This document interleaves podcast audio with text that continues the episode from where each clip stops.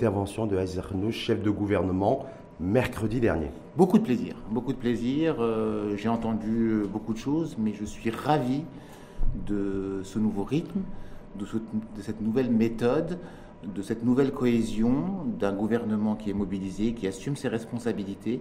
Vous savez, les 100 jours, on ne peut pas juger un gouvernement sur des résultats. Sur 100 jours, euh, difficile d'avoir des résultats, et on en a. On peut le juger surtout sur la méthode et sur l'énergie, et je pense qu'à ce niveau-là, l'exercice est réussi. Et vous dites quoi à celles et ceux qui euh, sont montrés extrêmement critiques, euh, j'allais dire les médias euh, dans mhm. leur ensemble, les réseaux sociaux également, qui peut considérer que c'est une caisse de résonance de la société. Tout à fait. qui ont trouvé que Zarnouch avait été, n'avait rien dit. Nous savions, en prenant les responsabilités, que les attentes étaient très très élevées. Et nous savions que nous ne pouvions pas y répondre dans les 100 jours. Ça, c'est évident. Les attentes euh, au niveau des Marocains sont très élevées et nous leur avons promis un gouvernement qui serait dans l'action, commencerait à apporter des résultats dès le début. Nous sommes dans cette action, nous commençons à apporter des premiers résultats, des résultats tangibles, mhm. et euh, les attentes sont toujours là. C'est évident, et nous les comprenons, nous les assumons, nous les vivons, et nous sommes là pour y répondre. Mhm. Donc vous considérez que les critiques sont infondées Nous ne considérons pas qu'elles sont infondées, nous considérons juste que les attentes sont élevées, mhm. et nous les respectons, et nous travaillons pour y répondre les attentes élevées attentes élevées car le parti en question, en tout cas le, le entre autres, maintenant coalisé avec deux autres partis, dont les Cyrilales auxquels vous appartenez, a fait en sorte que les attentes soient élevées. Ce n'est pas les populations qui ont exprimé. Non, non, non, non, non, non, non, non, Les partis qui sont partis en campagne ont présenté des programmes pour répondre aux attentes et aux difficultés du pays. Et ce programme-là est étalé sur une mandature. Sur cinq ans. On est d'accord Oui. Sur une mandature nous avons commencé à travailler, à exécuter ce programme point par point. Aujourd'hui, après 100 jours, l'équipe est lancée, elle a réalisé et mis en œuvre des choses importantes. Sur lesquelles on va revenir, parce que beaucoup ont été critiques sur le fait qu'il n'y a pas de, ré, des choses très très importantes et des chantiers structurants énormes. Mhm. Je parle de la protection sociale avec la couverture de 11 millions de personnes en termes de, de couverture maladie qui a été fait en 100 jours et qui a été décidé en 100 jours, c'est pas rien. Hum. Ça n'est pas rien. 14 textes qui sont rentrés sur la couverture médicale. Des, textes en même temps, il y a de la résistance. Vous avez vu que la semaine dernière, d'ailleurs, il y a eu un mouvement de grève des médecins libéraux oui. euh, qui considèrent que c'est ce qu'on leur demande en termes de contrepartie financière est trop élevé. Oui. Il y a même les dentistes qui qui ont, qui ont, emboîté le pas, donc c'est pas encore tout à fait réglé. C'est réglé au niveau des textes. Et d'un autre côté, 300 000 commerçants qui considèrent que c'est très bien. et 300 000 commerçants fois 5 personnes, c'est 1,5 million et demi de personnes. Même... soit dit en passant, et je voudrais en profiter pour parler un peu de commerce, quand on a travaillé avec les commerçants et qu'on a fait les 12 assises régionales avec les commerçants et le forum national, la première demande des 1500 actions que nous sommes engagés à mettre en place ensemble, c'était la couverture médicale qui est aujourd'hui chose faite et sans aucune contestation ni protestation. Effectivement, il y a des catégories qui considèrent qu'elles ne sont pas forcément bien traitées. Moi, je pense que en pratiquant cette couverture, qui est une couverture similaire au secteur privé, la mmh. même, mmh. c'est pas une couverture euh, avec moins de droits, etc. En pratiquant cette couverture qui les couvre eux et leurs familles, à des taux et à des prix probablement moins impactant sur leur portefeuille que ce qui impacte le salarié du secteur privé, mhm. euh, je pense qu'en la pratiquant et en la vivant, ils considéreront que c'est quelque chose de bien. En tout cas, je sais qu'il y, a des commerçants qui ont trouvé que c'est trop élevé, les 350 dirhams qui ont été définis. C'était pas 350 dirhams. Oui. Ça commence à 100 dirhams. Oui, mais en tout cas, pour ceux qui sont à 350, dirhams. 350 dirhams. Ceux qui sont à 350 dirhams, ça correspond à leur revenu. Hum. C'est lié à leur revenu. Déclaré. À leur revenu qu'ils déclarent eux-mêmes. Sur leur bonne foi. Qu'ils déclarent sur leur bonne foi eux-mêmes. Encore une fois, c'est un niveau équivalent à celui que paye le salarié. En tout cas, on va revenir effectivement sur avec des prestations, ces aspects-là parce que vous êtes ministre en charge du Avec des prestations équivalentes. Équivalentes. C'est vrai qu'il y, a aussi une, une, appréhension à ce, niveau-là. Mais si on reste un petit peu sur les, sur les 100 jours, sur ce gouvernement, mhm. ça fait plus, de 3 mois, mois et demi. Euh, vous avez vu cette rumeur qui, a circulé comme quoi c'était, ça aurait été enregistré la veille et que les gens ont dit voilà, on ne comprend pas parce que Saladin Latmani s'exprimait en direct, son prédécesseur, euh, en l'occurrence Abia Benkan, s'exprimait en direct et que là, en fait, le nouveau chef de Google n'a pas voulu prendre le risque, entre guillemets, de s'exprimer en direct et de faire, quelque part, faire transpirer ses émotions. C'est un, un, faux procès. C'est un faux procès. Il s'est exprimé. Je pense qu'il était naturel, que c'était continu. Hein, je ne sais pas, c'est vous le professionnel, je ne sais pas si vous avez vu un montage dedans. Euh, moi, j'en ai pas vu. Moi, j'en ai pas vu. Hum. Euh, je pense que c'était un exercice intéressant. C'est un exercice où le chef du gouvernement était correspondait à lui-même, naturel, technique, professionnel, un chef d'équipe, en somme. Donc vous l'avez trouvé très bon. Je l'ai trouvé bon. Convaincant Je l'ai trouvé bon. Je l'ai trouvé Est-ce que vous l'avez trouvé convaincant Non, je l'ai trouvé, j'ai trouvé qu'il correspondait à ce qu'on était en train de faire. Je l'ai trouvé honnête, intègre et dans le sens que ça correspond exactement à ce qui a été promis par la majorité, mmh. pas seulement par un parti, et à ce qu'on est en train de faire. En même temps, il faudra, donc vous dites aussi, donc vous alignez quelque part la, à la position du chef de gouvernement. On fera je suis membre de cette équipe. On fera les comptes, on ne fait pas les comptes tout de suite, on fera les comptes dans 5 ans. Évidemment. C'est ce qu'a dit le chef de gouvernement. Évidemment. Et entre-temps, on fait quoi? Évidemment. Entre-temps, on regarde. Est-ce qu'on rend des comptes On regarde si on est dans la bonne trajectoire. Hum. Est-ce que l'équipe, est-ce que le chef du gouvernement est venu à la télé pour vous dire euh, euh, j'assume, je suis en train de travailler, je suis en train de faire des choses, mon équipe travaille ensemble, ma majorité est formée, et il ne sort pas le week-end en train de dire non, non, ce qu'on est en train de faire, c'est pas bien. Donc, quel changement On a changé de modèle. Mais quel changement ce que vous êtes en train de dire. Quel changement En l'occurrence, référence au PJD. Je fais référence. Qui faisait de la politique gouvernementale du lundi au vendredi. On avait, euh, on avait un, un, chef de gouvernement qui était en train de dire quelque chose et d'assumer des responsabilités la semaine, et qui sortait le week-end en train de dire je suis pas d'accord. Donc là, là, là, on a un changement de modèle quand même. Hein. On n'a plus ça. Je pense. Est-ce qu'on a plus de communication vis-à-vis du grand public et, des, et des opinions publiques Alors, c'est vrai que c'est une critique qu'on a entendue et, euh, et qu'on essaye de corriger. Euh, on communique beaucoup. On communique beaucoup sur tous les sujets. Est-ce que c'est entendu? Est-ce que c'est le bon message? Est-ce que ça atteint l'objectif que ça doit atteindre? On se pose la question parce qu'effectivement, on sait que les attentes sont élevées. Donc il y a eu des ajustements, il y a eu euh, une nouvelle plateforme au niveau des réseaux sociaux qui est mise en place pour mieux expliquer, pour simplifier parfois un peu les messages qui peuvent paraître compliqués, pour mieux faire comprendre les impacts sur les, euh, sur les citoyens. On est en train d'y travailler parce que on communique, c'est vrai, mais ça ne touche pas forcément la cible que ça doit toucher. En tout cas, effectivement, en tout cas, c'est essentiellement ce qui remonte en termes de critique. Il y a un sujet qui, qui euh, qui, concerne un petit peu tout le monde, hein. en tout cas, qui, et le, chef de gouvernement était très attendu là-dessus, c'est la réouverture ou pas des frontières, puisque le target, l'échéance, est fixé au 31 janvier. Mhm. Lorsque le chef de gouvernement, euh, mercredi dernier, devant les deux chaînes télé nationales, mhm. dit ben, c'est pas moi, en tout cas, c'est pas moi, c'est aux scientifiques de trancher, de décider. Il n'a pas dit ça. Il a dit je suis les recommandations des experts. Mhm. C'est quelque chose d'important. On n'est pas en mesure en tant que politique, en tant que dirigeant, de estimer comment va évoluer la pandémie, d'estimer son impact sur le système de santé, est-ce qu'on pourra répondre ou pas? Donc on a recours à un comité d'experts qui mhm. nous dit voilà les trajectoires de la pandémie, mhm. voilà les scénarios possibles, voilà le système de santé, comment il peut réagir.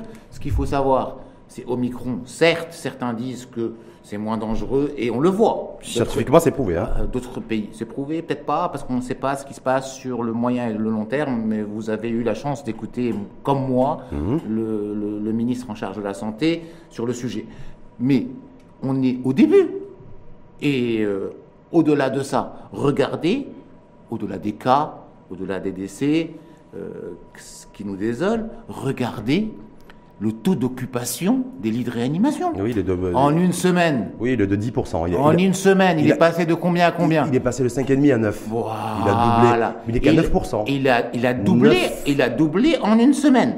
Ça veut dire, là, si on continue sur cette tendance, il peut doubler la semaine prochaine, hum. doubler la semaine d'après, doubler celle d'après, et on arrive au bout de 4 semaines. Sauf que, monsieur le ministre, on a des, on a des modèles mathématiques qui nous permettent de dire aujourd'hui scientifiquement que le pic va être atteint en milieu, de, en milieu de semaine. Je les ai utilisés, ces modèles depuis deux, depuis deux ans. Hein, les modèles SIG, etc. J'ai essayé de faire des prévisions par rapport à ça. Et quand on Je suis pourtant un ingénieur. Hein. Et croyez-moi, euh, les trajectoires n'ont pas souvent respecté les modèles. Si on, prend... on a entendu beaucoup d'épidémiologistes. Cette pandémie est quelque chose de nouveau. On est dans, une, dans un pic en termes de cas, en termes de cas et de lits de réanimation que nous n'avons jamais connu dans les autres vagues. On est en pleine phase ascendante on est en pleine phase ascendante. Delta, Delta était beaucoup plus impactant que le Omicron aujourd'hui chez nous. Non, pas impactant en termes de cas. Oui, en termes de cas, en termes pas impactant. Alors, si on arrive, on est à 500 000 cas, par exemple, dans un pays qu'on connaît bien. Hein, on utilise sa langue d'ailleurs aujourd'hui interview. Qui est la France, oui. On est à 500 000 cas. Oui. Alors, imaginez, on est deux fois moins de personnes euh, qui vivent, qui vivent au Maroc par rapport à la France. Si on monte à 250 000 cas, si on traduit ça en lit de réanimation, même s'il y en a moins relativement, est-ce que vous allez pouvoir répondre? Hmm.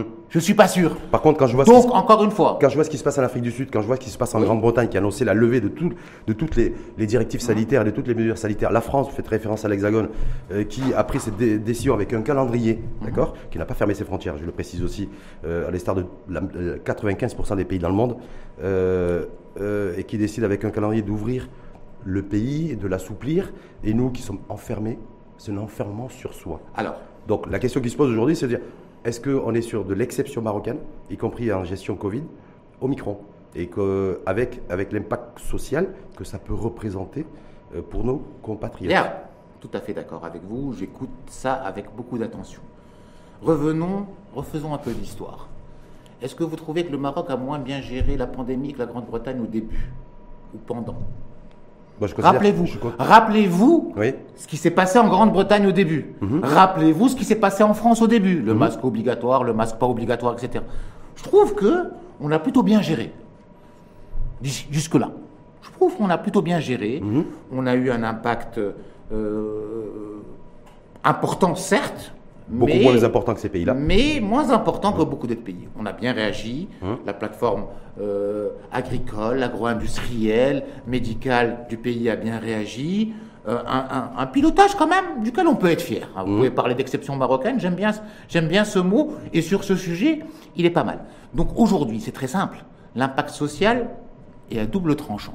Soit on ouvre et on met dans le catalyseur d'autres intrants qui risquent d'accélérer les choses au risque qu'on puisse moins le contrôler. Je parle de ne pas répondre, parce que demain, si on continue sur ce trend, en termes de lit de réanimation, parce qu'il y a aussi des médecins qui sont touchés. Hein. Oui, en oui, bien, sûr. En termes de lit de réanimation, on ne sera peut-être pas en mesure de répondre euh, aux besoins euh, sanitaires, de survie des gens. Et là, vous allez dire, mais qu'est-ce que vous faites? Soit, soit, on se retrouve dans cette situation et l'impact social sera encore plus important. Et l'impact social sera encore plus important. parce que c'est quoi l'enjeu? Oui. L'enjeu, c'est soit ouvrir la frontière pour des gens qui en ont besoin, qui ont besoin de, de travailler, de voyager, de souffler, d'aller se soigner, tout ça, soit on ouvre les frontières de cette manière-là et, ça, et ça... permettra un petit peu, parce que un petit peu, d'améliorer la situation, soit on se retrouve, soit on se retrouve dans une situation de crise comme on l'a été auparavant, et on réduit, et on réduit, encore une fois, on ajoute des restrictions, et couvre-feu, rentrez chez vous, arrêtez. Soit dit en passant. Pas jouer sur la, peur sanitaire, c'est parce que tous les, tous les pays qui ont, qui ont ouvert sont. Est-ce que selon vous, Riyad Mesur, tous les pays qui ont ouvert ou qui n'ont pas fermé leurs frontières, chaque pays, est-ce que c'est les pays et des régimes Chaque pays est souverain. Chaque pays prend des décisions en fonction de l'intérêt de sa population. Chaque pays prend ses décisions en fonction de ses capacités et de son intérêt. Nous, aujourd'hui, vous croyez que ça nous amuse? Sincèrement, vous croyez que ça nous amuse de dire aux Marocains vous restez chez vous, mais on considère que c'est un moindre mal de dire aux Marocains restez au Maroc, continuez à travailler et pour on garde une certaine liberté de mouvement. On laisse travailler les commerces correctement, on laisse travailler les restaurants correctement, et ceux qui ont un peu de difficulté, en fonction des moyens que nous pouvons mobiliser et que nous avons, nous sommes là pour eux et pour les aider. Hum. Donc ça veut dire qu'en fait, fondamentalement, on a une gestion exception marocaine Covid, y compris sortie. Qui n'est pas trop mal, reconnaissez-le. Sortie de crise. Hein qui n'est pas trop mal, reconnaissez-le. quand je vois l'impact économique et social, je pense, Même au niveau de l'impact économique et social par rapport à d'autres pays et à ces pays-là que vous citez, on n'est pas trop mal non plus. Ah, ben ces pays, enfin je sais pas, en tout cas ces pays-là. On n'est pas trop mal non plus. Pas, ils n'ont pas fermé, ils ont déjà relancé leur économie. Notre économie est relancée aussi. Avec quoi Elle est relancée, regardez les chiffres. C'est quoi le plan de relance Regardez les chiffres. Le plan de relance, il est où Notre économie. Le plan de relance, il est où Notre économie est relancée sur tous les secteurs. Je peux vous parler des miens. Notre économie est relancée. Aujourd'hui, pendant la crise, nous avons perdu 40% des emplois industriels. On les a pratiquement tous récupérés. Hum. Et avant les autres. notre, économie est relancée. Et quand on a perdu, quand on a perdu, qu'on a détruit 600 ou 700 000 emplois au niveau national, on, va revenir, on va revenir a récupéré à plus de deux tiers. À plus de, deux tiers. À plus de deux tiers. En moins d'un an. Hmm. Par rapport à toi, c'est quand même pas mal. Hmm. mais bon, moi, c'est la, question qui se pose, c'est que beaucoup de, beaucoup de personnes restent sur le banc aujourd'hui. Oui, oui, oui. Parce que vous êtes le ministre de l'industrie, il y a l'industrie touristique, le tourisme par exemple. Oui. Aujourd'hui, Alors, je ne suis pas ministre de l'industrie touristique. Non, mais, mais le tourisme, c'est avant tout une industrie. C'est comme ça, en tout cas, que ça aurait dû être appréhendé dès le départ d'ailleurs. C'est peut-être pour ça aussi qu'on est, que notre tourisme n'a pas décollé, mais ça c'est un autre débat. Effectivement, vous n'êtes pas ministre du, tourisme. Il y a des secteurs aujourd'hui qui restent, euh, qui restent en marge de la reprise économique. On est d'accord Donc est-ce qu'on peut se féliciter Il y a besoin de dire on a récupéré deux tiers des emplois détruits en, 2020. Euh, nous, au niveau industriel, on a récupéré 90, 90%, je crois. Vous avez 98 et 98%. On a récupéré tout le monde. Et, on est encore parti pour en rentrer d'autres. Il y en a d'autres qui n'ont pas été récupérés. Oui. Il y en a d'autres qui n'ont strictement rien et surtout qui n'ont aucune visibilité. Encore une fois, vous avez une visibilité, vous, sur l'évolution de la pandémie? Non, pas sur l'évolution de la pandémie. Moi, je, mais je ne suis pas décideur politique pour, la, pour la donner. Si, vous l'aviez, hein? je serais très, très curieux de la voir. Encore une fois, c'est une pandémie qui a surpris tout le monde. Hein? Qui continue à surprendre tout le monde. on la connaît mieux maintenant. On la, connaît, on, la, on la, connaît mieux. Hein on espère que ce qui se dit sur Omicron, qui est une quatrième dose de vaccin, est vrai. On le demande, on le souhaite. Vous croyez qu'on fait ça par gaieté de cœur? On est en train de faire des arbitrages entre les impacts sur la santé des Marocains et les impacts sociaux. Bien sûr qu'on souhaite que le tourisme revienne, bien sûr qu'on souhaite que ces gens-là recommencent à travailler. C'est notre plus profond souhait et on est là pour ça. Et dès qu'on pourra le faire, et dès qu'on pourra le faire, on le fera. Mais attention, quand je parle de réouverture des frontières, c'est pas de passer un week-end à, Malaga ou à Marbella, c'est aussi une dimension aussi économique, un enjeu économique. Tout à fait d'accord. Important. Tout à fait d'accord. Il faut savoir que les IDE ont reculé aussi. On n'a pas rattrapé la perte d'IDE euh, avant Covid. On est bien d'accord y compris dans le secteur industriel, me semble-t-il aussi. On n'a pas récupéré le niveau d'IDE d'avant Covid, mais les tendances sont quand même bonnes. Et la part du Maroc est quand même intéressante. C'est-à-dire dans un, dans, un, dans un monde euh, où euh, les chaînes de valeur et les investissements se replient, euh, au niveau régional et même à l'intérieur de certains pays, où les pays mobilisent leurs propres investissements, les pays les plus, les plus avancés notamment, hein mobilisent leurs investissements pour se relancer hein eux-mêmes je pense qu'on tire bien notre épingle du jeu. Mais est-ce qu'en maintenant les la fermeture des frontières, par exemple, euh, et en donnant pas de, forcément de visibilité à la communauté internationale en matière d'investissement, on, on, est, toujours dans les radars. Est, on est dans les, est-ce qu'on est dans les radars dans, les radars, on est plus que dans les radars. Ah bon? On est l'une des bases industrielles les plus compétitives au monde. On est dans tous les radars. Hum. Euh, aujourd'hui, euh, le Maroc et grâce à la stratégie déployée, aux stratégies déployées sous le, sous le suivi effectif de, Sa Majesté le Roi, que Dieu l'assiste, le Maroc est dans tous les radars. On a une base industrielle exceptionnelle. Hum. Euh, et la pandémie, vous dites la pandémie, la pandémie a permis de démontrer au monde il n'y a qu'à voir les reportages de vos confrères qu'il y a eu, ce que, ce que le Maroc était capable de faire. C'est-à-dire fabriquer des masques en un temps record en 2020. Pas seulement fabriquer des masques, répondre à tous les besoins. Hum. On, on, a, on, a, tout fabriqué, hum. y compris les machines pour fabriquer des masques y compris les machines pour fabriquer des masques. On est capable de tout faire dans ce pays. Donc aujourd'hui, on est capable de tout faire On est capable de tout faire dans ce pays. Au niveau industriel. En tout cas, est-ce qu'on est capable de faire sans euh, euh, qu'avec le capital national? Parce que c'est ce qu'il y, a, de bien aussi. C'est une bonne question. C'est un, un, gros débat. Alors, on nous a dit, vous avez mis des politiques industrielles pour accueillir les capitaux étrangers.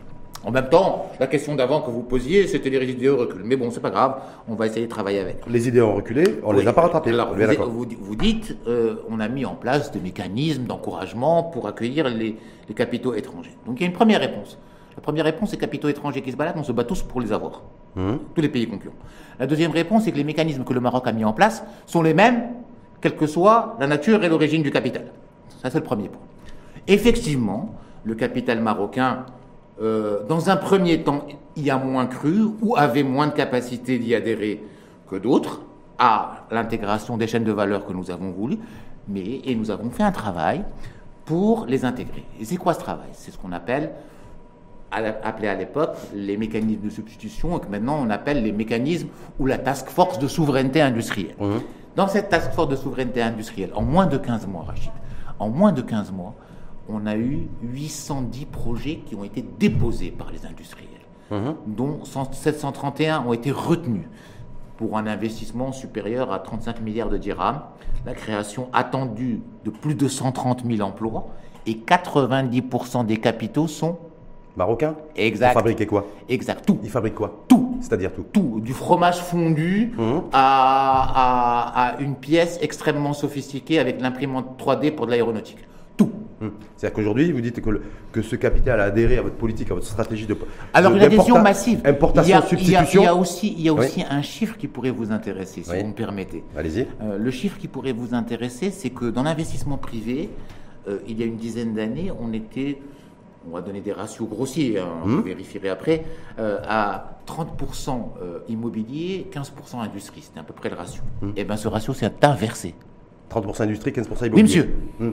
Mais ils avaient Inversé. Est-ce que est-ce que c'est vérifiable au niveau des, des, des encours bancaires C'est vérifiable. à Parce que je suis pas je suis pas sûr, Riyad Bezour, que les encours Alors- bancaires au niveau de l'immobilier sont en deçà de ceux Oui, de l'industrie. Non, non, non, non, non. Alors, Euh, les encours bancaires de l'immobilier oui. sont à trois niveaux, Hum. trois détentes. Euh, il y a le- l'encours euh, de, de, de l'acheteur. Les Marocains continuent à se loger, même si c'est pas au même rythme, donc ils continuent à avoir des crédits immobiliers pour acquérir des biens immobiliers. Il y a l'encours du promoteur et il y a l'encours des entreprises qui travaillent pour, euh, pour construire, des entrepreneurs et tous les services associés. Donc c'est trois encours, parfois pour le même bien. Mhm. Hein Trois types d'encours, parfois pour le même bien. Donc, l'encours, euh, qui est lié à l'immobilier va évoluer euh, de manière, de manière euh, différenciée par rapport à l'investissement en lui-même. L'investissement en lui-même. Après, deuxième chose, pour l'investissement industriel, si vous le liez à l'encours bancaire, ce qu'il faut savoir, c'est qu'il y a l'industrie qui était là, qui a un encours, Mhm. et il y a les nouveaux projets d'investissement. Ces nouveaux projets d'investissement représentent une part de tout l'encours de l'industrie. Donc les grandes masses sont là. Oui. Les nouvelles, il faut les différencier entre les encours de relance, de reconduite et de suivi qui sont liés à la crise, et les différencier entre, avec les nouveaux projets qui ne peuvent constituer qu'une masse beaucoup moins importante Mais en, sur même le temps, global. mais en même temps, l'encours immobilier, même cumulé euh, euh, ou, ou industriel cumulé, euh, l'immobilier est supérieur au, Je suis d'accord. au crédit industriel, déjà d'une part. De, Je suis d'accord, mais l'inversion d'investissement ne se traduira en encours Oui. que plus tard. Complètement. Mais on, on reviendra aussi là-dessus. Deuxième question aussi, c'est les, les taux de crédit. Aujourd'hui, pour l'investissement, on, est Oui. à- on est quand on dépose son.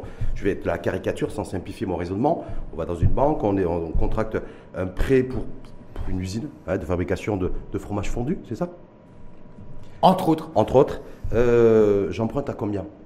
J'emprunte à 4,5-5 4,5 en CMT. en CMT. La marge, la, la marge aujourd'hui d'un industriel moyenne dans le monde, au niveau de l'industriel, est de combien? Il y a deux La marge nette, Net c'est-à-dire euh, quand on, on a, on a un TRI de l'ordre de 9-10% dans l'industrie. Hum. Et euh, les, ratios, les ratios sont très intéressants euh, avec les taux d'emprunt marocains. Les Hum. ratios sont très très intéressants. Aujourd'hui, on est sur du 30-70, c'est-à-dire 30 de fonds propres 70, qui est un peu différent, Oui. un peu, un peu différent qu'ailleurs. Et notre industrie, malgré ce taux que vous citez, parce que vous allez me comparer avec des taux négatifs ailleurs. euh, mal- forcément, pas forcément malgré, des ce- taux- malgré des ce taux négatifs. malgré ce taux que vous citez, est Ouais. compétitif. Ceci étant dit, et, et compétitif. tr- de très loin. Moi, j'ai rencontré beaucoup d'opérateurs dans le secteur industriel, oui, ou ceux qui oui, seraient tentés de oui, se dire, oui. On- séduits on- par le discours de Moulay El Alami, ou- peut- on- qui peut- continuent à être séduits par le discours de, de Riyad Mezour, on- dire, on peut comment, en parler. comment je peux concurrencer un industriel turc ou égyptien, ne serait-ce qu'au niveau de la région, sans parler des Européens, on peut en que moi, quand je vais à la On peut en banque, parler. j'ai un taux d'emprunt peut de crédit parler, mais laissez- de 6% qui correspond à la, à la mais- marge. Mais Oui. laissez-moi terminer. Allez-y. Euh, ce même industriel, il y en a 810 projets industriels qui ont été déposés en moins de 15 mois. Mhm. Je ne comprends pas. Déposé? Non, alors, C'est un acte de 700 candidature ou ça a été, euh, ils sont 700 allés jusqu'au bout Je suis fini. Allez-y. 731 validés. Ouais. 70% ont déjà acquis le terrain et commencé à construire. Donc, ils ont déjà commencé à faire quelque chose. D'accord? D'ac- Donc, c'est un acte qui est en train de se traduire en réalité. D'accord? Donc, ce même industriel, celui qui veut investir, il y va. Après, effectivement, il peut y avoir des industriels qui sont en difficulté, qui ont des problématiques. La difficulté avec le crédit bancaire, et c'est une difficulté, c'est une incompréhension entre les opérateurs, quels qu'ils soient d'ailleurs au Maroc, et la banque. La banque, son business, c'est quoi? C'est de vendre du crédit. C'est comme ça qu'elle gagne son argent. C'est son business. Et l'opérateur, il a besoin de financement. S'il n'arrive pas à se rencontrer, c'est pas qu'il y a mauvaise volonté de part et d'autre. c'est qu'il y a un problème, et qu'il y a un problème technique. Soit que le projet n'est pas viable, soit qu'il y a un surentêtement, soit qu'il y a une sous-capitalisation, etc. Il y a des réponses qui sont apportées par rapport à ça. On challenge beaucoup le système mm. bancaire. Et il est là. Quand on a lancé ces projets de substitution et maintenant de souveraineté, les banques sont les premières à nous demander c'est quoi vos projets? On veut les financer. Hmm. Toutes les banques? Toutes les banques. Parce que M. Jouari a dit, On est d'accord. Même sur l'industrie. Il a fait une déclaration dire aussi qu'il faudrait que le, secteur bancaire soit beaucoup plus. Oui, euh, c'est vrai, c'est vrai. mais d'un autre côté, il faudrait peut-être euh, lui donner des règles un peu plus souples pour travailler dans ce domaine. Ah bon? Qui est Abdel Jouari ou aux banques Oui, oui, oui, il y, a, une responsabilité partagée. Hum. Je, voulais revenir une petite question naïve. Hein. Les 710 projets qui ont été validés dans le cadre de la banque de projets euh, substitution souveraineté, ça a été transformé en souveraineté là? Oui, oui, hein? parce qu'on a une nouvelle orientation de Sa Majesté sur hum. la souveraineté industrielle. Oui, euh, sur lequel on va revenir d'ailleurs. Qui, qui, s'élargit parce qu'au départ, c'était parti de substituer des produits qu'on importait puisqu'on devenait compétitif et on pouvait les refaire de nouveau chez nous et ça a bien marché. Et maintenant, il faut pouvoir répondre aux besoins du pays actuels et futurs. Donc dans la souveraineté, il y a quoi? Il y a les dispositifs médicaux qui sont essentiels, il y a l'agro-industrie pour répondre à plus de, de, demandes et de besoins nationaux, il y a les puces électroniques par exemple qui sont un sujet, on se retrouve à perdre 10-15 milliards de dirhams d'export parce qu'on n'a pas accès à suffisamment de, de, semi-conducteurs, etc. Hum. Mais les 710 projets qui ont été validés, donc c'est 710 investisseurs. Pour l'instant. Hein. Marocains Pour l'instant. 90% du capital est marocain.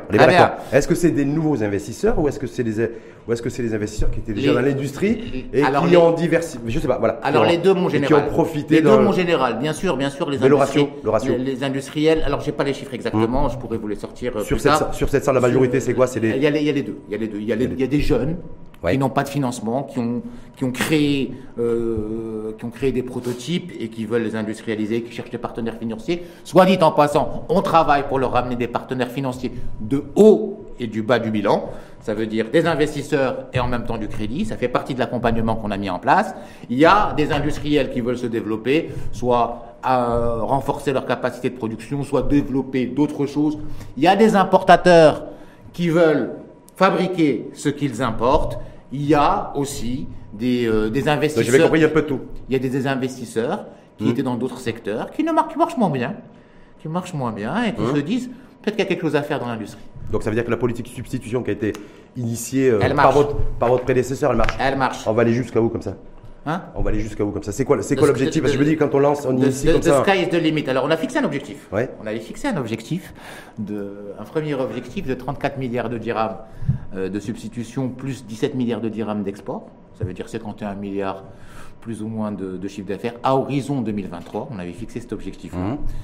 Et euh, aujourd'hui, avec les projets qu'on a entre les mains, on est déjà à 96 milliards. 96 hum, milliards. Est-ce que, ce que j'essaie de, saisir, c'est est-ce que de ces nouveaux porteurs de, projets industriels qui s'inscrivent dans cette dynamique de souveraineté industrielle et alimentaire, on est d'accord, et, sanitaire, euh, il y a et technologique. y a, et technologique. Est-ce qu'il y a des champions nationaux oui. de la substitution? Parce que j'en vois pas moi. Oui, il y a plein de monde qui, qui investit dans les secteurs industriels. Le florent industriel, il est où chez nous? C'est champion de la substitution, sachant que très souvent, le consommateur final, pour l'instant en tout cas, a priori, il paye aussi des il paye aussi le fait qu'il euh, y a un frein à donner à l'importation de certains produits, y compris alimentaires, avec des droits de douane qui ont été relevés, et au bout du compte, le produit euh, de consommation en bout de chaîne coûte plus cher. C'est très, très intéressant, c'est très intéressant ce que vous dites.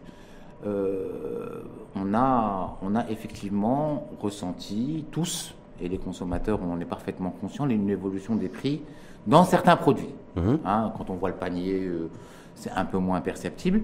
Mais dans certains produits, euh, on, sait tous qu'on a des prix psychologiques sur certains produits, que ce soit le litre de gasoil ou le prix de l'huile ou mmh. autre chose. Et euh, effectivement, le consommateur peut être choqué, et on en est conscient, de, cette évolution de prix, qui n'est pas forcément due à euh, la capacité du secteur industriel local à répondre ou à ce que le secteur industriel local prenne des marges parce que les prix évoluent. C'est dû aussi à, au fait que, que ce soit au niveau agricole et au niveau industriel, on peut tout produire, mais on ne produit pas tout. Hmm. On ne produit pas tout, on ne, produit pas tout. Ou on ne transforme pas tout. On ne transforme pas tout. Plutôt ça. Euh, on ne produit pas tout et on ne transforme. Je prends au niveau agricole, je crois savoir que, sans jouer sur les chiffres, 15% de la production nationale agricole est transformée. 15% seulement. Alors, Et là, je, peux, je peux vous donner un autre chiffre qui, Allez-y, bien sûr. qui peut être peut-être plus positif. Oui. Quand vous voyez les exportations jusqu'à fin novembre, je suis sûr que vous les avez vues, hum. L'agro-industrie a exporté plus que l'agriculture. Hum. C'est vrai? Oui. Vous êtes conscient de oui. ça? Mais en, même, mais en, même, temps, la réalité du, du 15% de la production nationale agricole transformée, que 15%. Bah, et, ça plafonne, et, ça plafonne, depuis 10 ans. Hein. Oui, oui, oui, je hum. suis d'accord. Mais parce que la production agricole a évolué aussi. Mais euh, c'est intéressant de voir que les produits transformés se vendent plus et s'exportent plus que les produits bruts. Donc il y a déjà une évolution qu'il faut reconnaître. Elle est là. Elle est claire, elle est certaine. C'est peut-être l'évolution de la demande euh, internationale Maroc. Oui, mais on a, été, on a, été, capable de transformer entre-temps. Mhm. Ça, c'est ça d'une part. D'autre part, effectivement, effectivement, il y a des ruptures de chaîne. Ça veut dire quand on produit un jus, comme vous le dites, on le produit à partir d'un concentré qu'on importe, et on produit euh, des oranges ou des clémentines que parfois on jette. et ça, c'est aberrant, et c'est une aberration euh, que nous ne pouvons pas accepter et qui est intolérable. Pourquoi? Parce que aussi euh, l'amont agricole produisait du produit fini qui n'était pas forcément adapté à la transformation, parce qu'il avait plus de valeur, il avait plus de qualité, y compris esthétique, euh, pour, euh, pour être vendu en produit fini. Donc on est en train de faire les adaptations. Il y a un travail qui est en train de se faire avec le ministère de l'Agriculture dans une convention qu'on a signée ensemble depuis 2017, qu'on a renouvelée très récemment avec, avec notre collègue de l'Agriculture, pour renforcer ces chaînes il ne vous a pas échappé aussi que même en termes d'investissement, on a commencé à travailler d'abord, d'une part, sur le fait que les terres collectives sont distribuées mmh, mmh. sur des projets avec de la valorisation. D'autre part, des investisseurs, y compris étrangers, qui venaient, qui voulaient avoir accès à l'amont pour le transformer, peuvent maintenant, depuis très récemment, d'ailleurs c'est une décision de ce gouvernement, avoir accès à ces terres-là pour pouvoir avoir de l'amont et, et, et, le transformer. Donc il y a une évolution. C'est une évolution qui est perceptible, mmh. qui s'est traduite par un premier résultat qui est intéressant, que je viens de vous citer. Les exportations de produits agricoles transformés sont supérieures aux exportations non de produits transformés. Mmh. non transformés. Et c'est une évolution qui a démarré et sur laquelle on travaille. Hum. En même temps, les exportations n'ont pas explosé chez nous. Hein. Ça va. Parce que vous freinez, vous, les importations, vous êtes en train de revisiter les, accords de libre-échange. On ne freine pas. la Tunisie, tout récemment. on ne freine pas les importations. Et en même temps, il y a les... C'est une erreur. Hum. C'est une erreur de perception. On ne freine pas les importations. On est juste, on n'est on est plus, contrairement à ce qui était dit, les naïfs de la mondialisation. Hum. C'est aussi simple que ça. C'est quoi les naïfs de la mondialisation C'est que si euh, moi je fais des accords de libre-échange avec vous, ouais. Euh, vous avez le droit de me vendre ce que vous voulez. Dès que je vous envoie un produit, vous commencez à l'empêcher de rentrer. Et vous voulez que je vous regarde et que je vous dise Oh, bah merci, profitez de mon marché. Donc, on, a, donc on a décidé de faire la même chose. Aussi simple que ça. parce qu'en en fait, on nous regarde. C'est aussi simple que ça. Le patronat tunisien la semaine dernière, suite à la, mhm. à la révision de certains, enfin, en tout cas douaniers, c'est ça en fait, de, Certains tarifs douaniers. Certains tarifs douaniers. C'est pas des révisions de l'accord de libre-échange bah, avec la Tunisie. bien sûr que non. Et je me suis rendu compte que même avec la Tunisie, mhm. même avec la Tunisie, Riyad Mzour, on était déficitaire. Ben oui. Ce qui est quand même incroyable, c'est que bah d'avoir signé bah autant d'accords de libre-échange. Ben oui, on les a. Est-ce que, cette politique de substitution, l'encouragement du capital marocain à investir dans l'industrie, euh, qui a été initié déjà il y a quelques années, que vous continuez à, vous, à dynamiser, est-ce qu'il va permettre de rééquilibrer les accords de libre-échange, ne serait-ce qu'avec des pays qui, ont une économie, j'ai envie de dire, à peu près similaire? Alors, je, peux, je, peux, je peux vous répondre en deux temps. La première des choses, c'est que ces accords de libre-échange, moi, pour moi, elles m'ouvrent un marché de 2 milliards de personnes. Donc ce marché-là, j'en ai besoin pour construire une industrie solide, pour employer des Marocains. Ça, c'est le premier objectif. Donc à partir du moment où je me dis je suis plus pour cette ouverture et pour ces accords de libre-échange, je dois changer ma politique industrielle et redimensionner mes ambitions en termes d'emploi. Est-ce que c'est ce qu'on veut faire? Non. C'est pas ce qu'on veut faire. On a besoin de créer de plus en plus d'emplois pour les Marocains pour pouvoir euh, et de pouvoir exporter les produits qu'on produit partout. Ça, c'est le premier point. Le deuxième point, à partir de quand on doit regarder au cas par cas quel est le déficit, quel est, quel est, euh, quel, est le gain. Moi, j'ai pas de problème. À partir du moment où mes réserves en devises sont équilibrées, mhm. et j'ai d'autres moyens pour l'instant de les équilibrer. On peut dire merci au MRE d'ailleurs. Oui, merci au MRE qui ont, dépassé, qui ont, dépassé, qui ont dépassé avant l'industrie, qui ont dépassé avant l'industrie, qui ont dépassé, qui ont dépassé les 100 milliards avant l'industrie. c'est les MRE qui ont sauvé les, avant le, pays en matière de devises plutôt que l'industrie. Ceci étant dit, on a quand même exporté 280 milliards de dirhams. Mais bon, c'est pas grave, hum. c'est pas un problème. Je, je, je, veux bien donner la palme aux MRE, je les aime beaucoup. Si vous souhaitez dire que c'est avant l'industrie, je dirais que c'est avant l'industrie. L'industrie exporte plus de 260 milliards de dirhams. Les MRE ont transféré plus de 100 milliards de dirhams. Mais merci les MRE. Avant l'industrie, si vous le souhaitez, on n'est pas, quand on aime, on compte pas. Il n'y a hmm. pas de problème. Mais derrière, derrière, derrière, euh, aujourd'hui, j'ai pas de problème de devise. Hmm. Pour l'instant. Hmm. Pour l'instant, tout va bien, c'est équilibré. Et j'ai un marché de 2 milliards de personnes que je sers. Et je suis en train de m'équiper, d'attirer des investisseurs, j'ai un objectif de créer 400 000 emplois, d'attirer des investisseurs pour pouvoir livrer tous ces marchés. Pourquoi diable voulez-vous que je perturbe cet équilibre? Est-ce qu'il y a de mesures? Est-ce que vous pensez que vous allez arriver à convaincre un maximum d'investisseurs à investir chez nous y compris dans le secteur industriel, parce que je rappelle que vous, en êtes le ministre, lorsque je vous privilégiez le protectionnisme et lorsque surtout, lorsque surtout, lorsque surtout, mais qui dit que je privilégie le protectionnisme? Non, Qui dit ça? La politique d'importation-substitution. Vous savez, il y a des, acteurs et les opérateurs industriels, rien de besoin, qui se retrouvent aujourd'hui avec des containers qu'ils ont du mal à faire venir en termes de marchandises d'Asie ou d'autres roues maritimes. routes maritimes, on est bien d'accord Alors pourquoi qui ils ont dû... Qui passent 3, 4 jours, 5 jours. Qui peuvent passer même 2 mois. Sous le contrôle, vérification. Qui peuvent, passer même 2 mois. Vous voulez que je rentre n'importe quoi ici? On a des normes. Vous voulez que je rentre n'importe quoi Je suis aussi en charge, en tant que ministre du Commerce, de protéger le consommateur marocain. Donc celui qui... Je ne vais pas envoyer un bébé, si vous parlez de couche, ou euh, comme ce qui s'est passé avec les chargeurs, un enfant qui, décède parce qu'un chargeur est défaillant et laisser rentrer ça sans le regarder. Je suis désolé. Mais est-ce que je suis désolé. pas bon deuxième, deuxième, de, détendre par rapport. Juste si vous permettez. Deuxième. Excusez-moi, je termine que c'est important. Allez-y. Deuxième des choses. Quand un pays me garde des voitures pendant 4 mois et en train de les vérifier, de vérifier le sous-pneu, le pneu, et de me dire attention, vous l'avez fabriqué à Tanger, pas à Casablanca, je laisse pas rentrer. Qu'est-ce que je fais? Je laisse rentrer les containers qui viennent de son pays? Je pratique. Faites référence à quel pays? L'Égypte? Oui. L'Égypte? Je pratique la réciprocité. D'accord. Et je suis en charge de faire en sorte que ce qui rentre chez moi respecte des normes. Est-ce que aussi simple que ça Est-ce que vous avez aussi euh, en tête, et ça j'en suis intimement convaincu, qu'il y a des opérateurs aussi importateurs qui sont marocains, parce que très souvent on dit les importateurs, on a l'impression que c'est des étrangers, c'est des importateurs marocains qui importent dans les règles de l'art, qui respectent les process et qui se retrouvent bloqués aujourd'hui, alors que déjà ils sont pris par le monde alors, Covid avec alors je vais vous tension sur le fret international. Je vais vous expliquer, comme c'est très simple.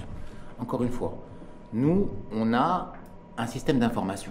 Comment on contrôle Vous croyez qu'on contrôle comme ça? Il y a un système d'information. Il se déclenche quand pour le contrôle? Il se déclenche quand on est en dessous d'un prix, d'un certain prix de référence, et au-dessus d'une certaine quantité. Ça veut dire quoi? Ça veut dire si on m'amène par exemple des carreaux de céramique, je dis ça, je prends ça comme exemple parce que c'est un cas qu'on a vécu, qu'on a discuté hier, qui sont en dessous de 50 dirhams le mètre carré, et au-dessus de 5000 tonnes. Je dis tiens, ce sont des choses qui m'alertent.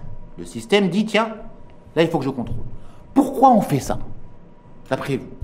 C'est parce qu'il y a des pays ou des entreprises qui viennent, qui produisent sur du marginal, qui nous vendent les rejets à perte, qui noient le marché, et quel impact ça a derrière? Ça détruit un tissu industriel complet avec des pratiques qu'on considère comme déloyales. C'est pour ça qu'on contrôle. D'accord, bien. C'est aussi simple que ça. Une fois que c'est fait et que c'est conforme et qu'il n'y a pas de problème, ça rentre. Un, et dans ces conditions-là, lui, euh, volontairement, pas volontairement, hein, nous a ramené un produit qui est de moindre qualité que ce qui est déclaré, nous a ramené un produit qui n'est pas de la bonne origine que celle qui est déclarée pour bénéficier davantage, d'accord? À partir du moment où on a détecté la première tricherie, on contrôle systématiquement les 15 prochains arrivages. Donc, celui qui vous dit je suis, moi, mes containers sont bloqués, peut-être qu'il oublie une partie de l'histoire. Hmm. Peut-être qu'il n'est pas très honnête, en fait. Non, pas forcément honnête, mais il oublie, une il oublie une partie de l'histoire dans sa réclamation. Il l'oublie souvent quand il vient réclamer chez moi aussi. Donc, en tout cas, vous, vous c'est en menant une politique un petit peu de sauvegarde, ce qui a été, il y a, initié il y a quelques temps. Il n'y a que 8% des produits qui rentrent qui sont contrôlés. 8% des arrivages. Les délais, les délais, même en termes de contrôle, ne dépassent pas trois jours. Hum. La plupart des opérateurs qui sont des opérateurs qui ont montré patte blanche, ça veut dire qu'ils n'ont pas de problème, qui payent correctement, qui amènent les choses aux normes, on les laisse, excuse-moi, excusez-moi, c'est important, on les laisse rentrer leurs marchandises et on leur demande de régulariser s'il y a des erreurs, s'il y a des choses qui manquent, a posteriori, à partir de leur dépôt. Donc, ce qu'on est en train de nous dire et nous accuser de protectionnisme, c'est faux. On n'est juste plus les naïfs de la mondialisation. Est-ce que cette politique de substitution, parce que je voulais y revenir, va permettre aussi de tirer la croissance économique du pays et la croissance du PIB industriel ah bah au, même titre, au même titre que les importations? Parce que ce qu'on oublie aussi, c'est que quand on importe, y compris quand on importe massivement, ça permet aussi de, nourrir et d'alimenter la croissance économique. Quand je vous dis qu'on a 710 projets sur la table, hum. en 15 mois, 130 000 emplois, 94 milliards de dirhams de chiffre d'affaires et que 70% ont commencé leur projet de manière physique, je pense qu'en 15 mois, c'est pas mal. Ça veut dire quoi? Ça veut dire qu'on va gagner combien de points de PIB ça, ça, veut, dire qu'en 15 mois, c'est pas mal. On, était à 15,5, on, est à 18. Vous savez, le PIB, en termes d'industrie, c'est compliqué. Parce que quand euh, des certains cours évoluent, que ce soit agricole ou qu'il y ait la pluie, quand certains cours de phosphate évoluent, quand les cours de l'énergie évoluent, la part du PIB. Euh, c'est le cas d'ailleurs aujourd'hui. Voilà, la part du PIB bouge euh, de manière intéressante. Ce qui m'intéresse, moi, c'est la croissance de nos exportations et de notre valeur ajoutée industrielle. Aujourd'hui, on est à 12% de plus que 2019. On est à 25% de plus que 2020. C'est bien. Mmh. C'est une tendance intéressante. Mais Quand on voit pour la première fois, pour la première fois, que le HCP dit que la croissance du deuxième semestre a été tirée par l'industrie, c'est enfin. Parce qu'on a d'autres secteurs qui sont. Enfin. Parce qu'on a d'autres secteurs qui n'ont pas redémarré après le Covid. Et, d'autres secteurs qui n'ont pas redémarré après le Covid. Et là, je peux faire un point. Je peux faire un point intéressant. Enfin, après 14 ans, la reconnaissance de ces stratégies industrielles qui, qui, qui continuent et qui ont transformé certaines régions. Et c'est de visu. Vous pouvez le constater vous-même. Vous regardez Tanger comment ça a été transformé. C'est quelque chose qui est réel. C'est pas. Est-ce que, est que, Agadir a été transformé? euh, C'est en, en, train. C'est en train. C'est en cours. On en parlera si, vous voulez. Ben oui, parce que c'est. Laissez-moi juste finir. Euh, c'est en cours, d'ailleurs, j'y vais mercredi. Hein. Euh, et, euh, et aujourd'hui, ce qui est incroyable, pourquoi on ressort l'industrie et le HCP arrive à la voir dans ses radars? Pourquoi? Parce que c'était mélangé à l'artisanat. Et que l'artisanat, malheureusement, malheureusement, avec les problématiques du tourisme, en 2020-2021, on n'a pas vu beaucoup bouger. Hmm. Donc il a pu voir... Parce qu'il n'y a pas eu grand-chose qui a été fait pour que ça bouge. Il a, il a, il a pu voir l'évolution de l'industrie toute seule. Et c'était pas mal. Hmm. En tout cas, il y a aussi un autre sujet qui, qui touche les, euh, les industriels qui se disent, voilà, il y a aussi effectivement le taux d'emprunt, euh, trop élevé par rapport à leurs concurrents directs, que ce soit européens ou, régionaux. Mais il y a aussi un autre sujet. J'ai pas bien le, le taux de crédit. Le taux de crédit trop élevé par rapport à l'investisseur espagnol ou l'investisseur... Voilà. Mais il y a un autre sujet. Oui. C'est l'absence de politique en matière d'intrants. Chez nous, voilà, il y a des industriels que j'ai sondés à mon petit niveau, Riyad Bezour, qui m'ont dit, moi, effectivement, le, le, job qui est fait par qui était fait par MHE, qui continue à être fait par Riyad Bezour, ça nous va, c'est très bien. Sauf que moi, au lieu d'avoir des prêts garantis par l'État, je préférerais avoir une subvention sur les intrants. Comme ça, je serais au moins à peu près sur la même ligne que mes concurrents directs. Ce qui, ce, qui, ce qui, est extrêmement intéressant, c'est que, bon, euh, le département de l'industrie détecte les opportunités de business, fait des fiches de projet avec des pré-business plans, met en place des subventions qui couvrent pratiquement tout le CAPEX, soit dit en passant, ça il vous oublie de vous le dire. Aujourd'hui, euh, on va jusqu'à 30% de subvention du volume total d'investissement. 30%. Mmh. Alors on a pris les ratios au début, quand on a un investissement de 100, il y a 30 en fonds propres et 70 en crédit, c'est ce dont on parlait la dernière fois. Sachez qu'au niveau PME, PMI, petite et moyenne industrie, l'État peut rembourser jusqu'à 30% du CAPEX. Donc l'État prend en charge l'investissement en fonds propres hum. en totalité. Pas suffisamment convaincant pour certains opérateurs, bah, investisseurs. Et, je, veux bien, mais vous imaginez ce que c'est hum. Quand j'ai parlé à ma collègue des finances et je lui ai montré, mais, et, je, et je lui ai montré les dispositifs qu'on a mis en place, elle me dit, mais tu te rends compte, c'est l'État qui investit en totalité. Maintenant, détecter les opportunités, faire les business plans, financer des fonds propres, mettre en place la relation avec les clients. Parce mmh. qu'on les branche dans le cadre des locomotives, on les branche avec les centrales. vous faites tout le job. On les branche avec les centrales d'achat. etc. Mais maintenant, s'il faut aussi qu'on regarde comment on peut acheter des intrants, je veux bien le faire. Oui. J'ai pas de problème. Est-ce que la conjoncture, le contexte ne, s'y prête pas Riyad Mezour, aujourd'hui, on l'a dit, le Covid, c'est perturbation de toutes les chaînes d'approvisionnement à travers le monde. C'est les grosses tensions, c'est le fret international où les, containers ont explosé, flambé des matières premières et flambé des, des, produits énergétiques. La flambée des matières premières, c'est la flambée des matières premières pour tous les industriels. Oui. Y compris leurs concurrents. Ça, hum. c'est un. Deux, les containers et la crise des transports et le prix des containers qui flambent, c'est une opportunité pour eux. Ça veut dire que leurs concurrents d'Asie ou leurs concurrents qui sont un peu plus loin sont moins compétitifs qu'eux. C'est une opportunité qu'il faut saisir. On est d'accord C'est pas, ouais, mais c'est pas, oh, bah, pas bah, comme tel. Mais regardons les choses euh, de manière concrète, de mhm. manière raisonnable. Mhm. Quand ça coûte 20 000 dollars d'amener un conteneur d'Asie ou 18 000 dollars d'amener un conteneur de Chine, c'est quand même pas mal pour quelqu'un qui produit à Tanger ou quelqu'un qui produit à Agadir. Non? Hmm? C'est quand même intéressant. C'est une opportunité à saisir, non? Sauf que quand on est dans une période aujourd'hui de, de, crainte et d'incertitude, on n'est pas forcément convaincu par, les, par, ce type d'argument. C'est euh, quand, quand, même difficile de me dire qu'un État qui fait tout, qui agit dans toute la chaîne de valeur, qui détecte les opportunités de business, qui fait le business plan, qui finance le CAPEX, qui va chercher le client, ne peut pas convaincre un investisseur. Ceci est d'autant plus faux que l'investisseur est convaincu parce que les projets, on les a sur la table. Hum. Donc je veux bien écouter les impressions, hum. je veux bien les assimiler. Est-ce que ça je veux bien, je, veux bien traiter au cas par cas. Oui.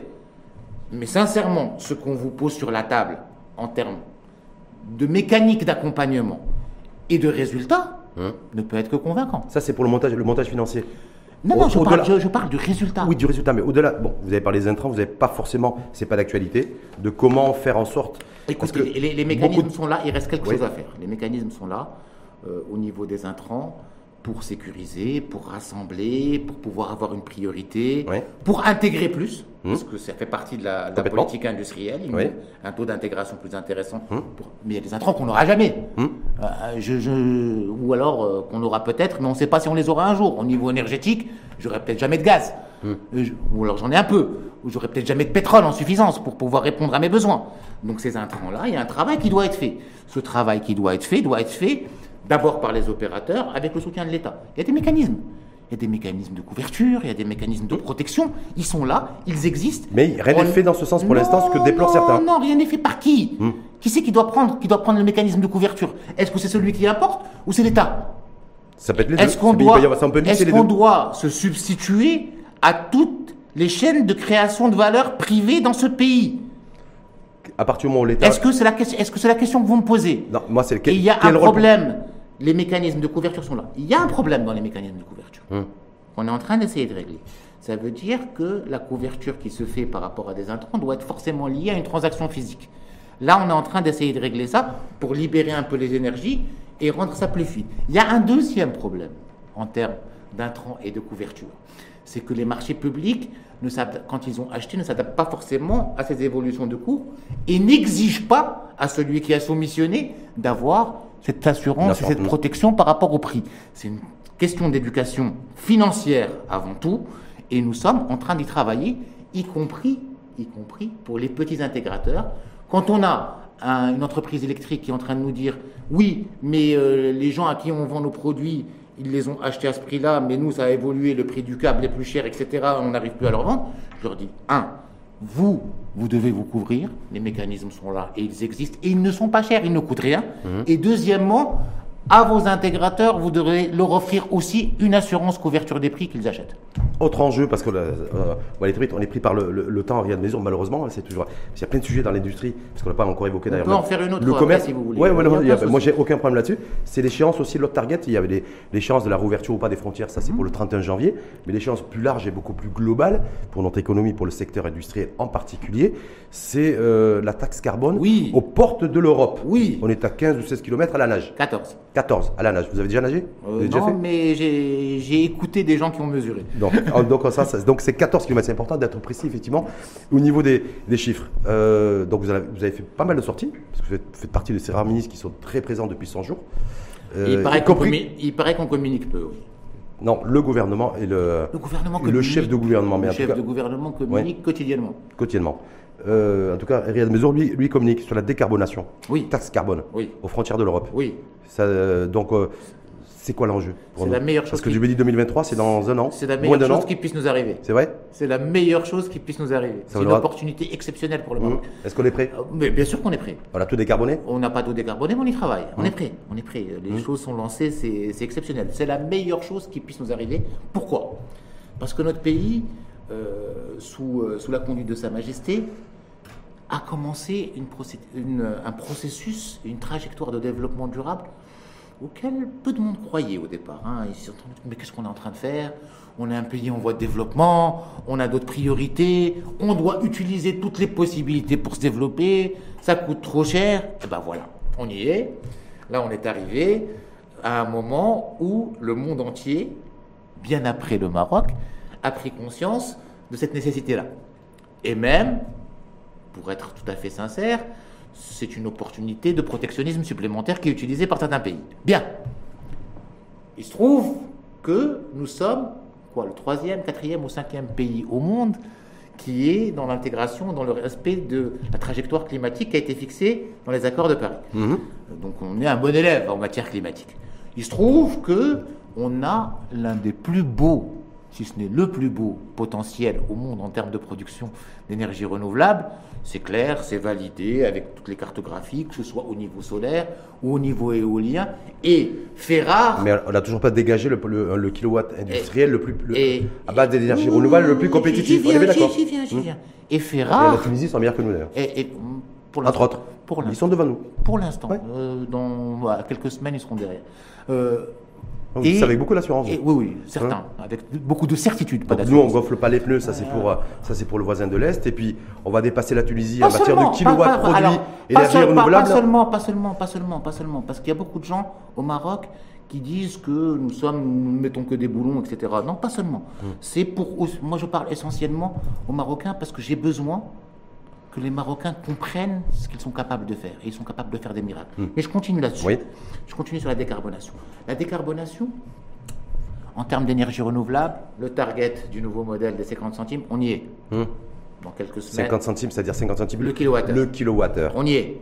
Dans quelques semaines, on commencera par l'industrie automobile et puis on va déployer. On y est. On est arrivé comment à faire du 50 dirhams de 5, On y est. De 0,50 dirhams on, y est. On est capable de le faire parce que hmm. d'abord, on a des ressources euh, naturelles. La, nature. La nature nous a offert un cadeau qu'il est temps d'exploiter. Elle a offert du pétrole à d'autres pays, ils, y ont, ils ont vécu là-dessus depuis 50 ans, et nous, elle nous offre du, soleil et du vent qui est extrêmement compétitif, et il est temps qu'on en vive. Et on commence à en vivre. Donc on, est, on atteint les 50 centimes pour l'industrie au niveau de l'électricité renouvelable, et ça c'est exceptionnel. Mmh. C'est exceptionnel. Donc au niveau les Émirats Arabes Unis sont à combien? 0,16 alors ça. 0,16, 0,17 de mémoire. Mais moi aussi, je peux vous sortir. Non, je, non mais je, vous pose la question. Là aussi, je peux vous sortir du 0,09. C'est hmm. pas un problème. Ça, c'est du marketing. Que ça veut dire quoi? C'est quel kilowattheure? Est-ce que c'est du kilowattheure qui est livré à l'industrie? Est-ce que c'est de la production dans une zone particulièrement venteuse, etc.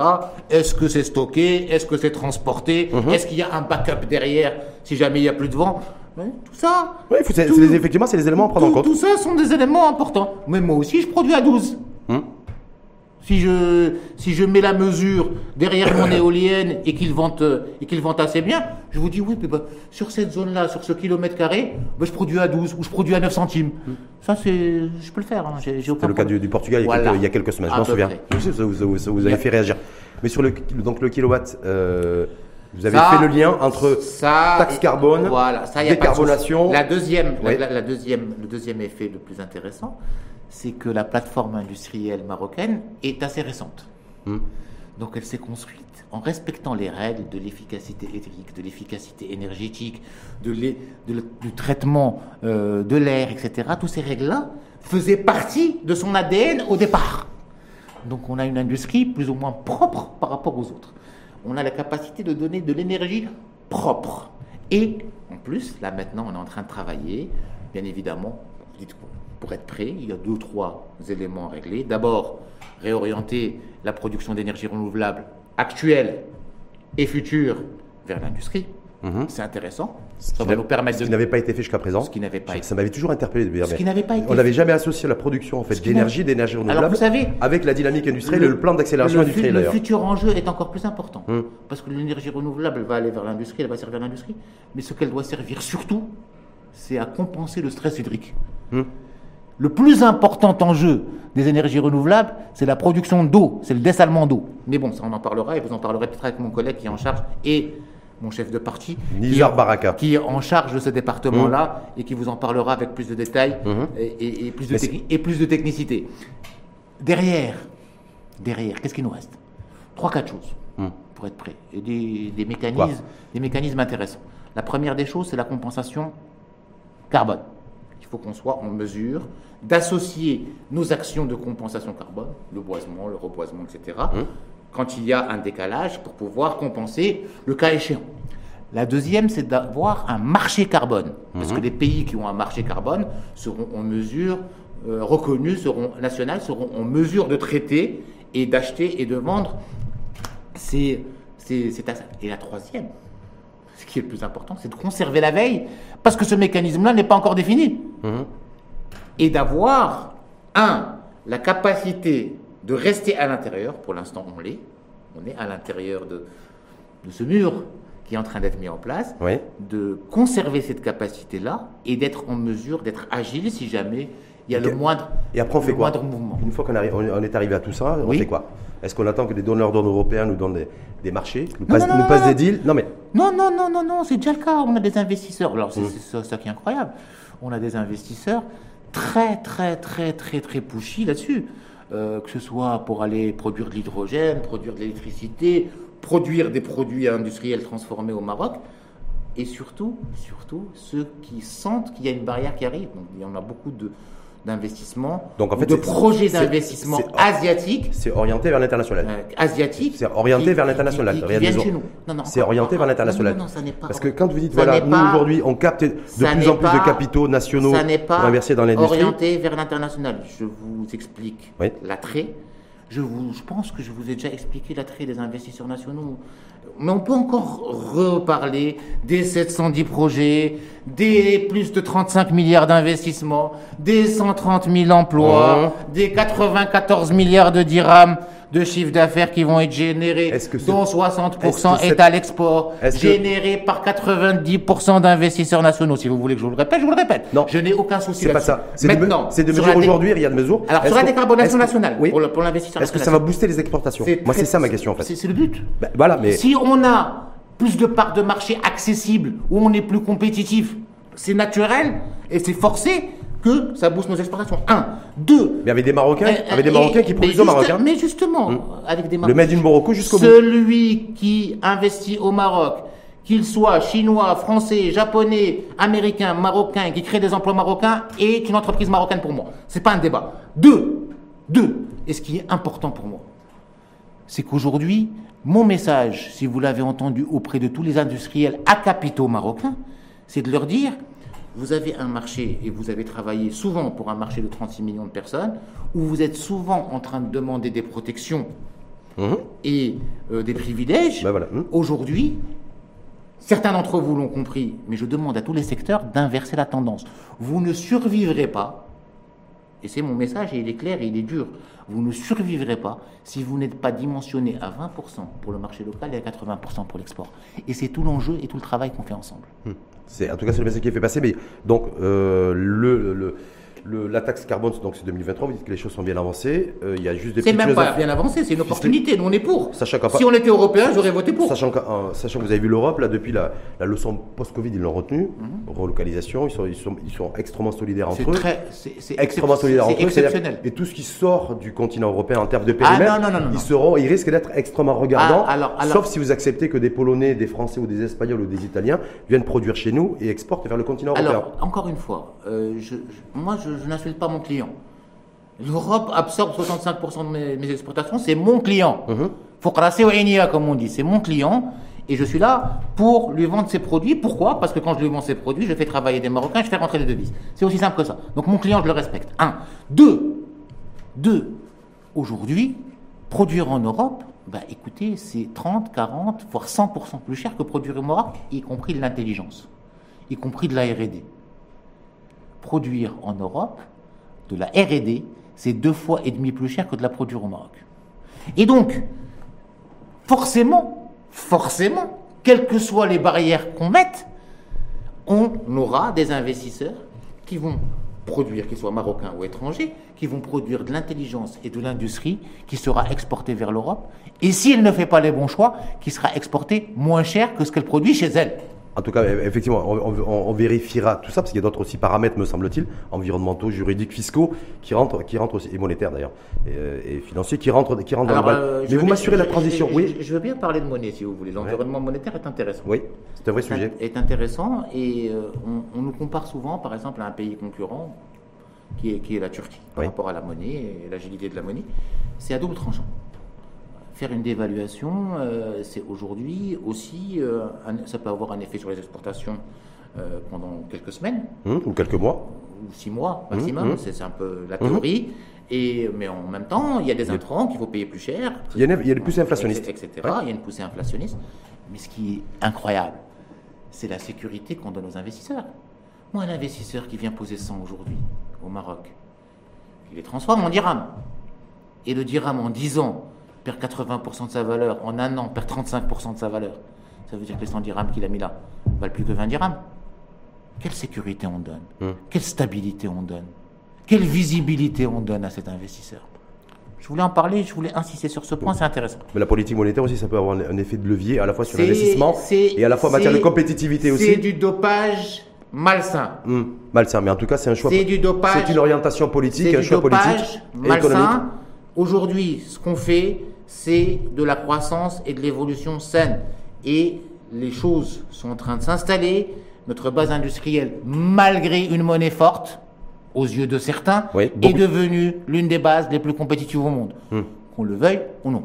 Hmm. En tout cas, les bases, on attend, on attend aussi que tout ça, ça se traduise par, des, par des, de la création de richesses et pas avoir un PIB qui ne se retrouve pas plombé à 3%, mais qui se retrouve dans des, dans des trains de 4-5%, comme le gouvernement auquel vous appartenez l'a promis. Je peux augmenter, je peux augmenter hmm. l'industrie de 10%, ça aura un impact sur le PIB de 1,8. Hmm. On est d'accord? Est-ce que, est que le, on parlait de taxe carbone, donc partenariat privilégié, premier partenaire, effectivement, l'Union européenne, est-ce que ça vous a empêché aussi de regarder un petit peu le territoire parce que quand j'ai regardé de près, j'ai passé mon après-midi, ma soirée en potassant euh, pour préparer la venue de Riyad Mezour. Et je me suis dit, mais en fait, sur on a 12 régions aujourd'hui.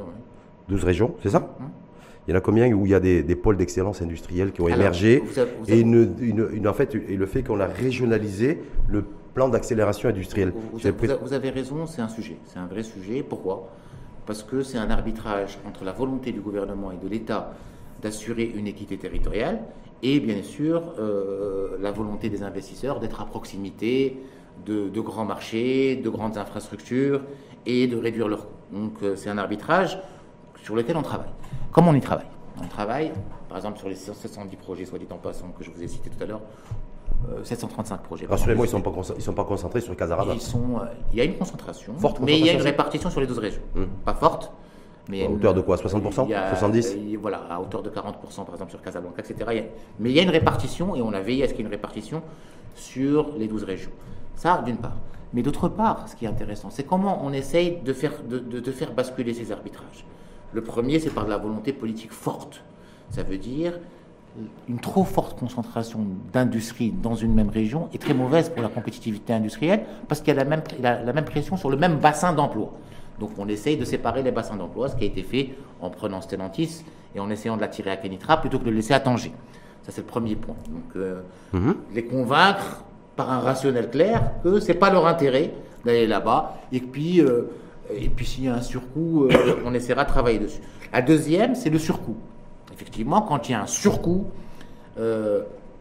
l'État donne plus d'incentives quelque part. On va donner 30, 20, 30% à un investissement. Ici, on va donner zéro là, en fonction de. Donc faites un arbitrage en fonction voilà, en fonction des chaînes de valeur. Ça veut mhm. dire quoi?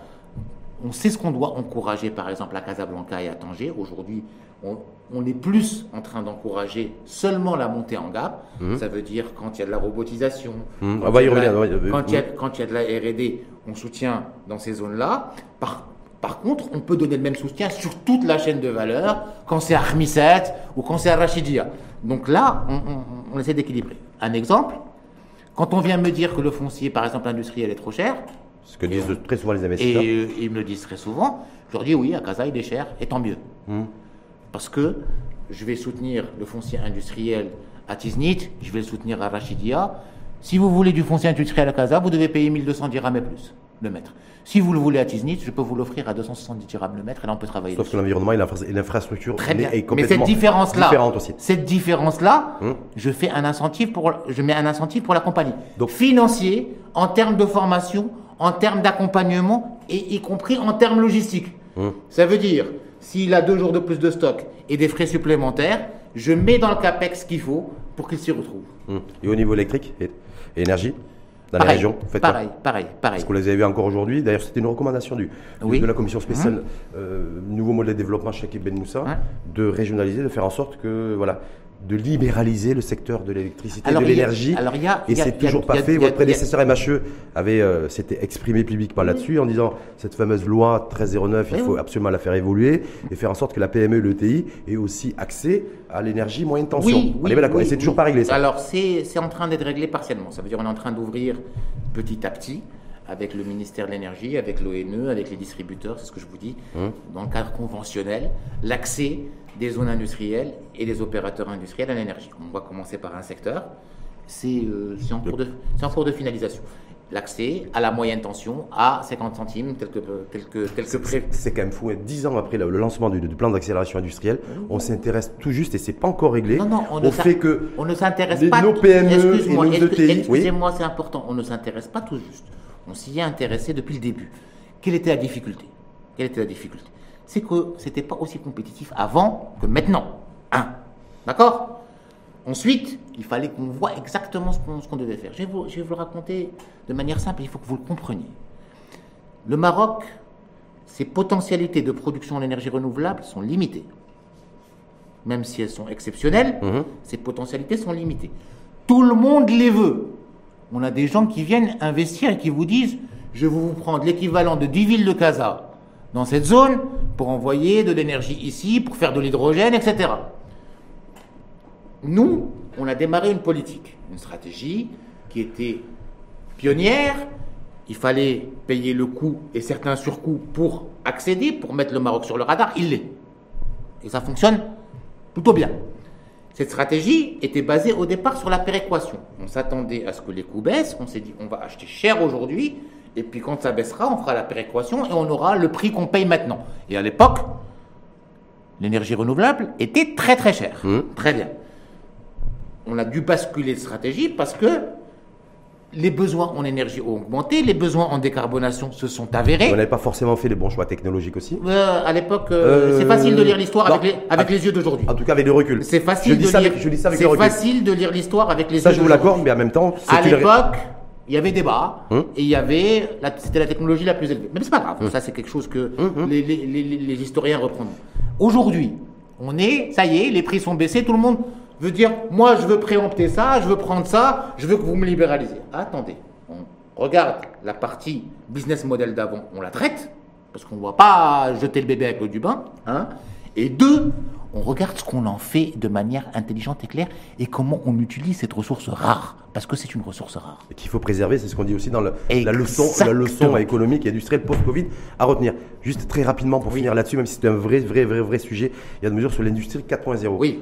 Donc d'ailleurs, je ne sais pas si vous avez entendu la semaine dernière Ahmed Reda Chami, mhm. qui a dit, qui a recommandé, en tout cas avec son costume et sa casquette et sa cravate de président du CESE, Hein, que, je sais que d'ailleurs dans une vie antérieure. Pourquoi vous faites, vous faites référence à la cravate de Hamdallah Chami C'est parce qu'elle n'est pas toujours louée jusqu'au bout euh? Non, non, elle est rose. Elle est très, souvent rose. Et la vôtre, elle est bleue d'ailleurs. C'est une question de couleur.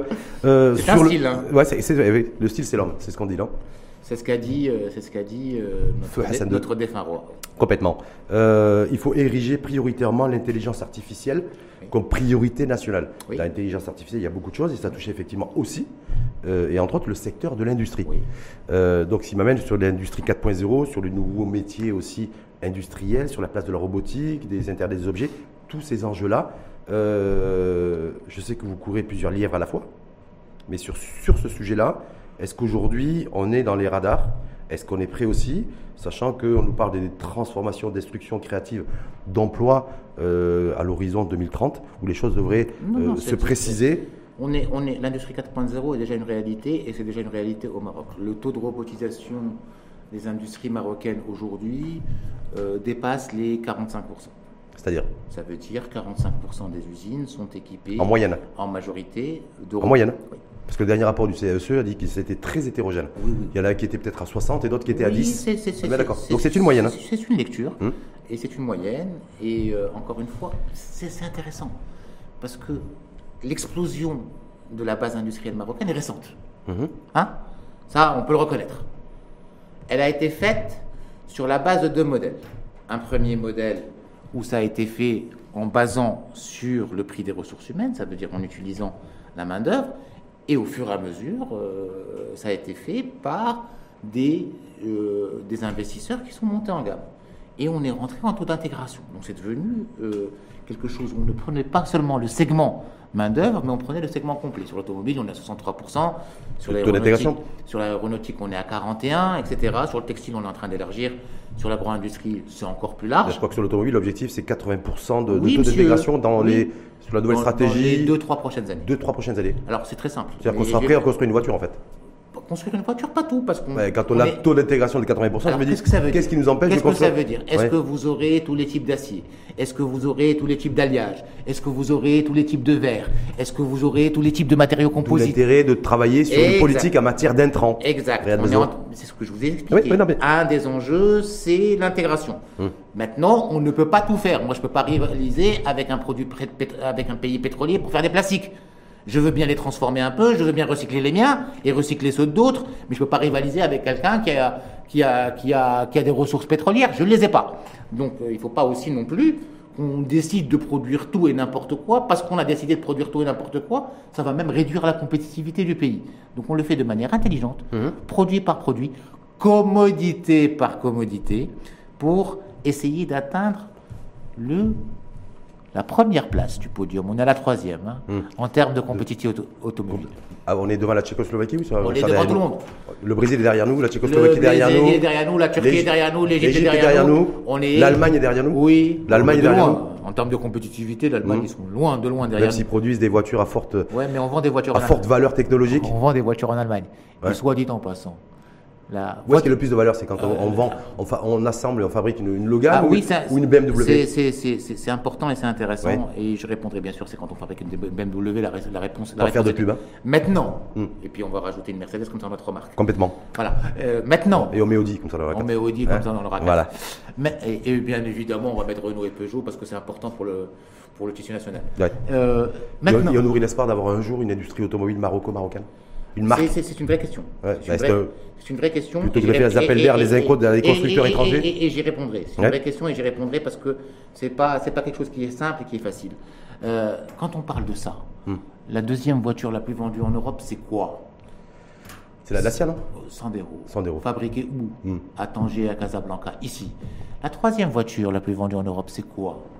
C'est la Peugeot 208, hmm. fabriquée à Canitra. Donc aujourd'hui, moi je prends le Maroc, est fier de vendre des voitures intégrées à 63% en Suède. Je le répète, en Suède, quoi qu'en disent certains, mhm. en Allemagne, en Italie, en France, etc. Ça, c'est le premier point. Vous avez posé là une question très intéressante, la marque maroco-marocaine. Mhm. Et c'est une question. Il y en a, il y en a une. comme ça, on passe, on passe il, y en a, il, y en a, une qui arrive des couches, avec des couches bébés, du fromage fondu à, la, à, fabriquer un véhicule, un véhicule électrique peut-être d'ailleurs. Oui, oui, il y en a une qui arrive électrique qui en oui, Ami.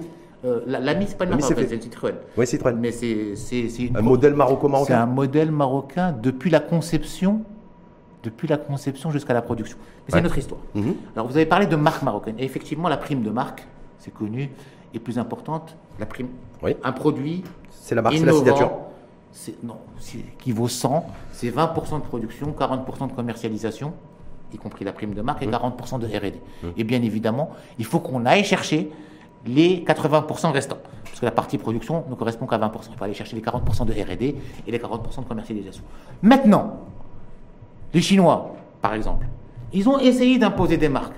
Imposer une marque n'est pas si simple. Il faut le travailler.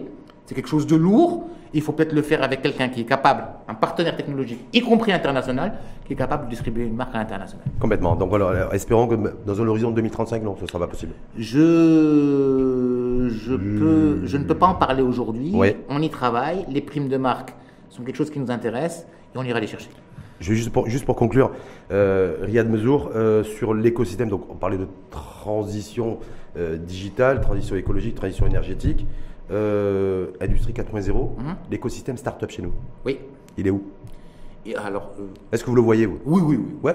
Avec ou sans lunettes? C'est exceptionnel. C'est vrai? Exceptionnel ce qui se passe au niveau de l'écosystème startup industriel. C'est fabuleux. D'ailleurs, le Covid a révélé euh, l'inventivité et l'innovation marocaine dans tous les domaines. Hum. Alors aujourd'hui, je vais vous donner l'exemple d'une startup que j'ai vue, que j'ai visitée il n'y a pas longtemps, qui faisait 3-4 millions de dirhams de chiffre d'affaires en 2019, qui termine l'année 2021 avec 230 millions de dirhams de chiffre d'affaires, qui est capable de tout faire, y compris mais est-ce que vous les avez intégrés dans, votre, nouvelle stratégie mais, évidemment. Non, mais Y compris, y compris des microsatellites. Et ça, c'est important. Hum. Y compris des microsatellites. Et des Bien sûr qu'on les intègre. aussi Oui, on y, travaille. Oui on y travaille. Hum. Euh, quand on voit dans les 710 ou 735 projets que. C'était 810, 735, c'est pour ça que je confonds souvent. Dans les 735 projets que, que nous avons, je vous ai parlé tout à l'heure, et je pense que ça n'a pas été retenu, une partie, ce sont des jeunes ou des équipes de jeunes innovantes qui ont prototypé leur, leur, euh, leur, produit industriel, ce qui a été validé, et qu'on accompagne, y compris pour le haut et le bas du bilan. Je ne sais pas si vous vous souvenez. Mhm. Donc on les a complètement intégrés. Mieux encore, on a mis en place des soutiens au prototypage et des soutiens aux recherches et aux études pour accompagner. Donc ils font partie intégrante de la, bien évidemment, de la stratégie, de la, nouvelle non seulement ils font partie intégrante, mais on en est fiers et ce sont nos porte-étendards. Votre porte-étendard. c'est notre fierté. Parce que l'écosystème start-up chez nous, on dit voilà, les solutions innovantes. Alors très bien, l'écosystème start-up. Pas forcément arrimé aujourd'hui au secteur privé. On, on, imagine souvent l'écosystème start-up euh, dans les, les, belles chambres Google, etc., et les jeunes qui sont dans les futons, etc. Non, non, l'écosystème startup, c'est dans les Fab Labs, c'est dans les universités, c'est dans les maisons, euh, c'est dans les usines. Mmh. C'est dans les usines, les usines qui inventent leurs propres machines. Moi, aujourd'hui, on est capable de fabriquer toutes les machines-outils. Quand on rentre et on visite, on a visité une usine qui faisait des, des interrupteurs la dernière fois, il est en train de me parler de ces machines, il me dit oui, j'ai envie de les renouveler. Je lui dis voilà, voilà, l'inventeur est là, il m'accompagne dans mes visites, ils sont capables de produire toutes les machines, laissez-les les concevoir avec vous. Donc l'écosystème startup est partout. Et l'écosystème digital et numérique, est-ce que vous avez participé à la grande messe euh, Morocotech là euh, Je n'ai pas pu, je, n'ai pas pu y participer, mais bien évidemment on y a travaillé. Ouais. C'était, ça faisait partie du département euh, du département à l'époque. Euh, donc on a travaillé, on a fait un gros une bonne partie du travail de préparation. C'est déjà une feuille de route que, vous avez déjà euh, Alors, vous avez pris ça en tant que chef de cabinet de Moulafel Alami, oui. parce que les opérateurs du secteur privé, la PBI, la CGM aussi, entre autres, d'ailleurs, avait remis euh, cette feuille de route, me semble-t-il. Alors, euh, ce que si, j'ai bien compris, hein, parce que euh, Madame la ministre Mézour. Oui, comme vous. vous n'êtes pas cousin on est, on est cousins germains. Ah, cousin germain. Madame la ministre Mézour a présenté ça en conseil de gouvernement, hum. lors du dernier conseil de gouvernement. Et c'est une approche très, très intéressante et très innovante. C'est moins une feuille de route qu'un mouvement. Hum. Et ça correspond à l'esprit de la tech. Et je trouve que c'est en plein air du temps. Donc il y a un mouvement qui intègre euh, des visions de certains opérateurs qui est en train de les consolider et de les emmener vers ce qu'on souhaite et ce que mérite notre pays en termes de transformation digitale. Débat ou pas débat sur le petit scandale, petite rumeur qui est sortie sur le fait que l'OMPIC n'ait pas retenu le nom de domaine Morocco C'est réglé depuis hier. Ouais, c'est réglé depuis hier. Qu'est-ce qui s'est passé en hmm. fait? L'histoire est très simple. Euh, la directrice générale de la PBI, pour préserver le nom, a essayé, a essayé de l'enregistrer et a fini par l'enregistrer. Et puis tout de suite après, elle a cédé au ministère de la Transition énergétique pour que, l'État soit propriétaire. C'est aussi, simple, aussi simple que ça. c'est de... la bonne volonté.